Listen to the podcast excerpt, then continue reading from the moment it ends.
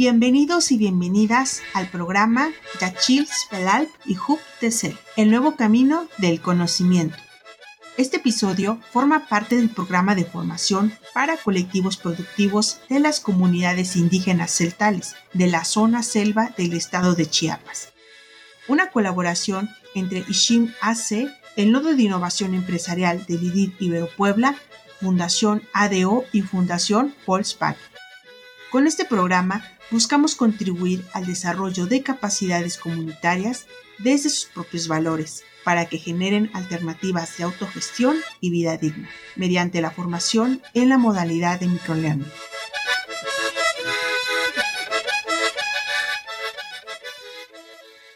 Semillas nativas. Hoy hablaremos sobre las semillas nativas y por qué es importante rescatarlas y conservarlas. El campo y la agricultura son el centro de la evolución humana.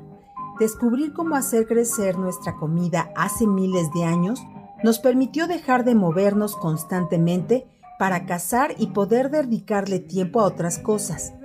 Desde ese entonces, los pueblos han ido trabajando las semillas locales, criollas o nativas para obtener variedades resistentes, nutritivas y adaptadas a las condiciones de cada lugar.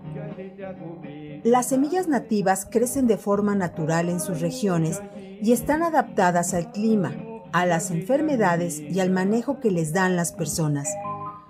Las semillas son el patrimonio colectivo de los pueblos.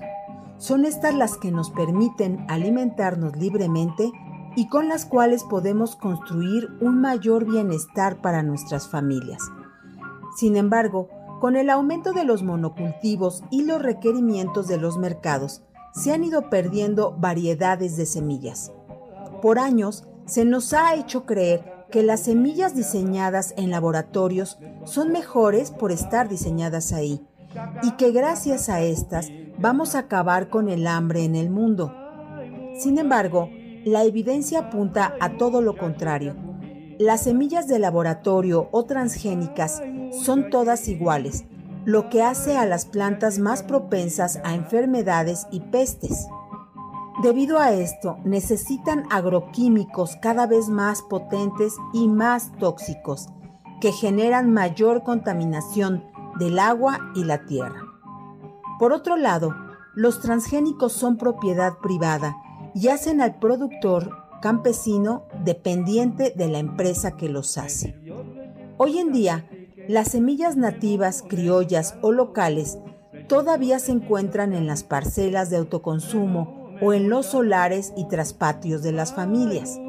Es posible e importante rescatarlas y conservarlas mediante prácticas agroecológicas, ya que las semillas nativas representan la soberanía alimentaria de los pueblos y comunidades.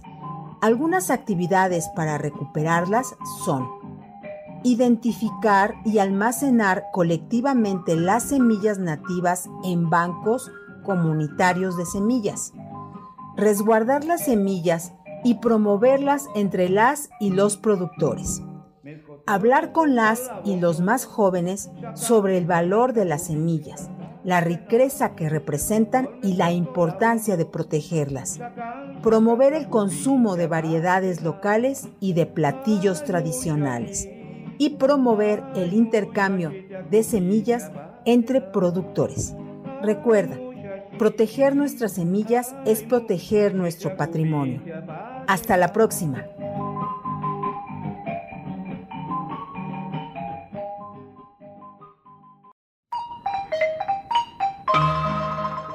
Agradecemos tu tiempo y atención.